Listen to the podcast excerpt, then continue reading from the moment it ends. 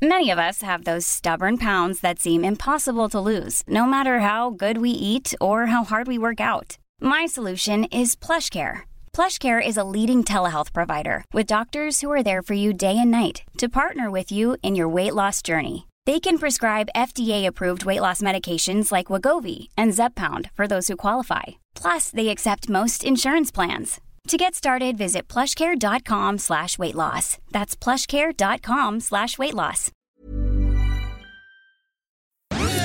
Dixo presenta Fuera de la caja con Macario Schettino.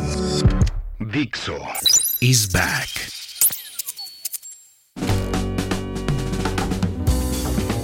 Bienvenidos. Esto es Fuera de la Caja. Yo soy Macario Esquetino, le agradezco mucho que me escuche en esta revisión de lo ocurrido en la semana que termina el 23 de julio, terminó el 23 de julio de este 2023. Una semana más en este proceso que no tiene muchas variaciones.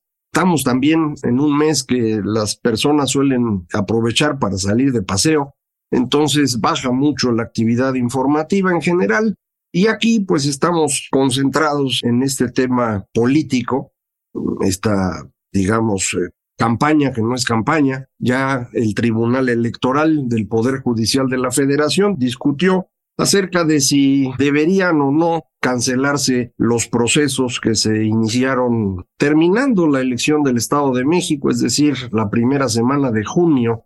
Empezamos ya propiamente con este este camino en el cual no deberíamos estar, estrictamente hablando. Sin embargo, eh, la ley es un poco confusa en esto. Confusa en un sentido muy, muy general. Es decir, el proceso electoral empieza en septiembre, eh, el periodo que va antes de diciembre es un periodo que debe utilizarse para una gran cantidad de asuntos técnicos de manera que la campaña propiamente hablando debe empezar, la pre-campaña debe empezar en diciembre, fines de noviembre. Eh, sin embargo, mm, el presidente que aceleró el proceso de sucesión desde mediados de este sexenio, es decir, eh, después de la elección del 6 de junio del 2021, pues ya le urgía empezar a encarrilar ya a su sucesora y se lanzó terminando la elección, decía yo, de Estado de México y Coahuila, a que estos eh, candidatos que tiene empezaran a moverse para que se puedan hacer las encuestas y el eh, primer fin de semana de septiembre, antes de que empiece formalmente el periodo electoral, tuvieran ya su candidato. ¿Por qué hacerlo así? Porque a partir de septiembre, cualquier acto puede ser considerado anticipado de campaña y entonces pueden incluso llevar a la pérdida de registro de un partido. Lo que ocurre antes de septiembre no está estrictamente regulado y este es el pedacito legal sobre el cual López Obrador decidió moverse. Frente a esto, la oposición no le quedó más remedio que hacer lo mismo. Ya hemos platicado que en mi opinión hay una diferencia entre ambos procesos, siendo los dos eh, o estando los dos al margen de la ley, hay uno más ilegal que el otro. El de Morena está llevando a la competencia por un puesto inexistente y lo hace a través de eventos masivos y de un gran gasto en comunicación eh, y en publicidad, mientras que el otro proceso no tiene estos elementos y sí está contemplado en la ley. Pero ambos están al margen, es decir, los dos eh, procesos no deberían ocurrir. Y eso fue lo que la magistrada Janine Otálora argumentó en el tribunal, que debían cancelar ambos procesos. No le aceptaron la idea los colegas magistrados de la señora Otálora y creo que los dos tienen razón, es decir, tanto la ministra tiene razón en lo que dice, por lo que acabo de explicar, pero también tienen razón los magistrados que le dijeron que mejor se quedaran las cosas como están.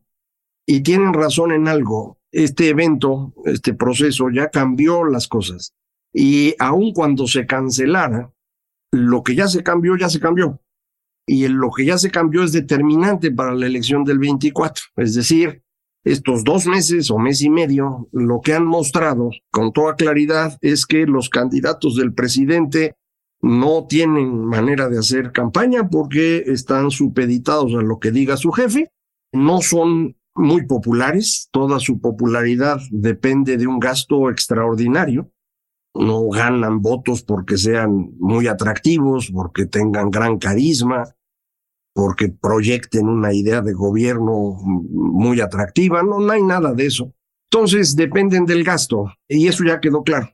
Del otro lado, apareció en el fenómeno una candidata que aparentemente está respaldada ampliamente por la ciudadanía, que es Xochitl Galvez, que se suma a los candidatos que ya estaban de parte de los distintos eh, grupos políticos, pero es la llegada de Xochitl lo que cambia las cosas, es la marea rosa a la que yo me he referido en mis escritos.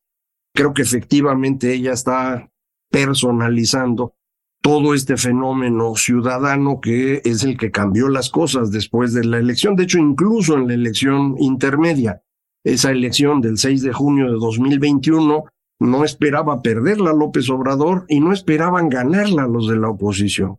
¿Por qué ocurrió esto? Porque la gente dijo voy a votar y no me gusta lo que está pasando. Esto no significa que todos los mexicanos piensen igual, para nada, pero una cantidad significativa, más de la mitad de los mexicanos, no está de acuerdo con cómo gobierna Morena y eso fueron a expresarlo en las urnas. Lo expresaron después, en noviembre pasado y luego en febrero de este año, ya en las calles. Y ahora, a través de Xochitl Galvez, lo están expresando ya en el proceso electoral. Esto ya no se puede cambiar. Esto ya ocurrió. Si ahorita se cancelaran los procesos, la realidad ya ha cambiado. Y este cambio a la hora de reflejarse en 2024 en la elección, podría ser impugnado, porque al haber cancelado los procesos ahorita, quedaría claro que son ilegales de ambos lados, pero el que pierda es el que va a reclamar.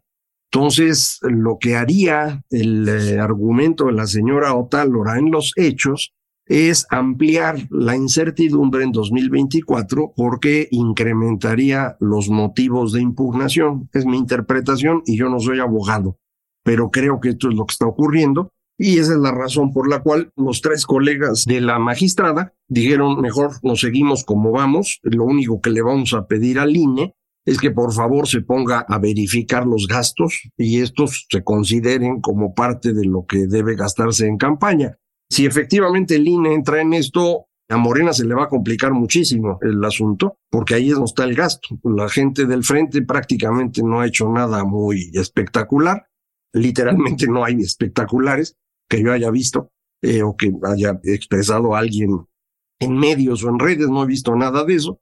Hay eventos, pero estos eventos suelen ser bastante baratos en el sentido de que son organizados por grupos de empresarios o de personas que tienen interés en su ciudad, etcétera, y suelen ser eh, prácticamente gratuitos, digámoslo así, para quienes van a participar en ellos.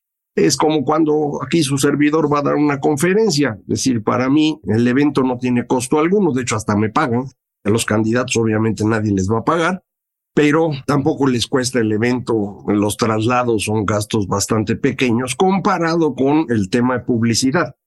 Entonces, eh, creo que si efectivamente INE hace su chamba, Morena va a sufrir con ello. Vamos a ver qué pasa, porque tampoco es que el INE tenga todas las herramientas para actuar. Recuerde usted este austericidio que ha llevado a cabo el presidente en toda la administración pública también ha dificultado la operación de distintos organismos autónomos, incluyendo el INE.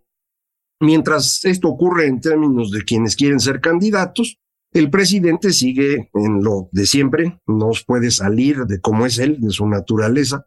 Entonces sigue atacando a Xochitl Galvez, eh, sigue eh, desconociendo la realidad, no quiere aceptar eh, el fracaso que significa Pemex, su propia incapacidad para impulsar los proyectos faraónicos que no tienen utilidad alguna ni la tendrán, al menos en lo que resta del sexenio, pero creo yo que prácticamente nunca servirán de nada.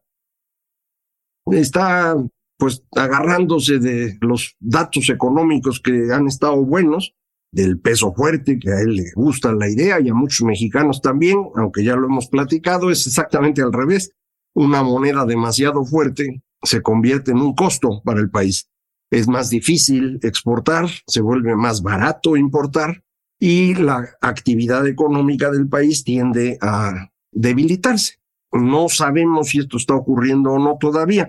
En esta semana sale mucha información y esa información nos va a permitir ir evaluando si efectivamente la economía está creciendo más rápido, como aparentemente lo dirían algunos datos oportunos de INEGI, o si empieza un proceso de mm, no estancamiento, pero sí un menor crecimiento. Ahora suelen usar la palabra ralentización. Para eso es una palabra correcta, poco común hasta hace poco tiempo. Eh, pero esto sería lo que estaríamos viendo, creo yo, pero lo vamos a confirmar esta semana y se lo platico a usted en la próxima ocasión para ver si efectivamente hay algo de recuperación o ya empezamos a perder vapor conforme lo pierde la economía estadounidense. Acuérdense, nuestra economía está muy pegada a la de ellos. La industria manufacturera es una sola industria en Norteamérica. Nuestro turismo depende esencialmente de los estadounidenses, aunque hay mucho turismo extranjero y nacional. El gran elemento es el turismo estadounidense. Y bueno, para muchísimos mexicanos las remesas son la fuente principal de ingreso. Entonces, si aquella economía empieza a tener dificultades, pues nosotros también. Vamos a ver en los próximos días qué sabemos del primer semestre, cómo terminó. Yo ya le había comentado, fue bastante bueno comparado con lo que se esperaba, pero no sé ahorita ya cómo estemos. Hay algunos datos que hacen dudar de que la segunda mitad del año pueda ser igualmente buena, pero eso lo vamos a poder platicar. Conforme el presidente se enoja, eh, va perdiendo espacio en las encuestas. Eh, su popularidad o aprobación, le decía yo, la semana pasada había perdido un punto en una semana. Bueno, pues ya van cuatro semanas consecutivas en las que pierde un punto por semana. Ya son cuatro puntos. Eso ya no es poco, eso ya es bastante. Estoy hablando del tracking, eh, seguimiento diario que hace Roy Campos, consulta Mitofsky para el periódico El Economista. Eh, por ser un tracking, muchas personas dedicadas a las encuestas no le creen mucho. Es una forma diferente de hacer seguimiento, tiene sus deficiencias estadísticas comparado con una encuesta grande, etcétera. Tiene la ventaja de que tiene usted información dinámica. Todos los días tiene el dato.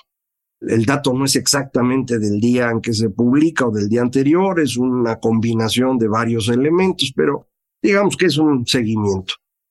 En los próximos días también vamos a tener encuestas nacionales y vamos a ver si esto confirma ese comportamiento, pero siguiendo los datos nada más de Mitowski, el nivel en el que se encuentra la aprobación presidencial ahorita es solo comparable a lo que pasó en 2020, que fue el peor año en las mediciones de aprobación.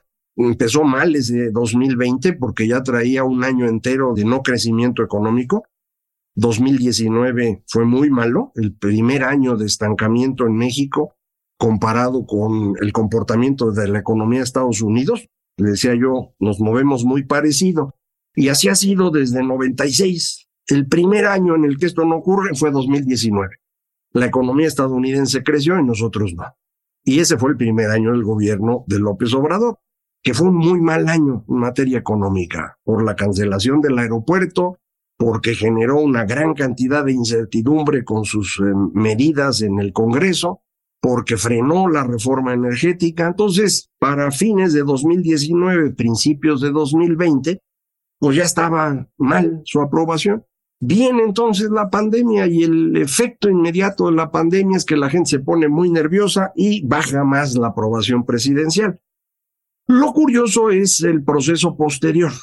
Cuando finalmente aparecen las vacunas, la población en México le atribuye al presidente el éxito de las vacunas, mientras que el costo de la pandemia no se lo atribuye por completo al presidente porque fue un fenómeno global. Las vacunas, que también fueron un fenómeno global, las personas se lo atribuyen como un éxito presidencial.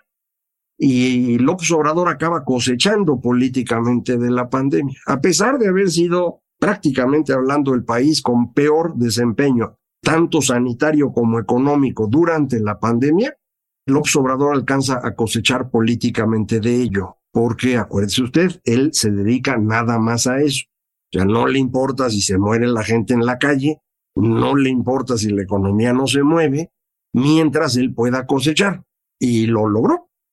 Creo que en el proceso este generó una gran animadversión de un cierto grupo de la población, pero en grandes números acabó ganando y logró colocarse en un nivel razonable. No como estaba al inicio de su gestión, que fueron aprobaciones de 80 puntos, eh, pero sí un nivel bastante bueno. Y ahí se mantuvo un rato. Ese periodo ya se acabó y es ahorita donde estamos en la caída.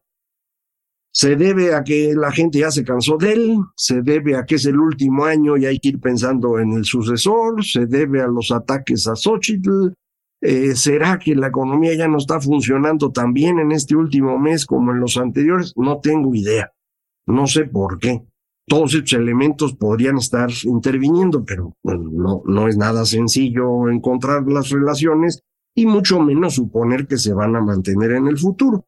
Pero concretamente en eso estamos. Un presidente que está perdiendo popularidad, que se le está acabando el tiempo, que no tiene ningún resultado para ofrecer, que depende de los pedacitos que aparezcan por ahí más o menos buenos en los datos y que no quiere que gane la oposición. Otra vez, no tenemos idea de qué es lo que pueda ocurrir de aquí hasta la elección y después de ella. Sí podemos estimar que va a ser un proceso complicado por esta circunstancia en la que se encuentra el presidente, que lo hace enojarse mucho un presidente que además sabemos no tiene muchas facultades eh, de, relación humana, eh, no es empático, no se preocupa por los demás. Eh, entonces su enojo es muy grande porque piensa que es todo contra él. Ya incluso piensa que pues si califican mal a Pemex es porque no lo quieren a él, que si se derramó petróleo pues es porque no lo quieren a él, todo es así. Entonces, pues esto hace muy difícil eh, resolver los asuntos del día a día con el presidente, pues que lo único que sabe hacer es estar hablando todas las mañanas. Entonces, vamos a tener todavía, le digo, meses complejos, pero yo creo que debemos concentrarnos a lo mejor las próximas dos semanas en temas más económicos, porque le digo, el tema político ya está bastante aburrido, no salimos de lo mismo va a cambiar mucho hacia fines de agosto y sobre todo ya en septiembre. Pero ahorita va a empezar a salir información económica, le digo en esta semana, que va a ser muy importante. Y voy a tratar de platicársela a usted lo más eh, desglosado posible, lo más claro posible, tanto en términos de largo plazo, porque sale la encuesta de ingreso-gasto de los hogares, como en términos de la coyuntura, que es lo que vamos a poder medir en términos de el indicador global de actividad económica, la estimación oportuna del Producto Interno Bruto, esos detallitos, para poder tener una mejor idea de qué va a pasar en el segundo semestre de este año y en el primero del próximo, que son justamente los periodos en los cuales va a estar todo el proceso electoral ese contexto económico va a ser favorable al presidente, a la oposición, va a ser negativo para todos. Bueno, pues eso exactamente es de lo que vamos a estar platicando aquí. Y yo le agradezco muchísimo que me siga y que me escuche y espero que esto le sirva de algo. Muchísimas gracias. Esto fue Fuera de la Caja.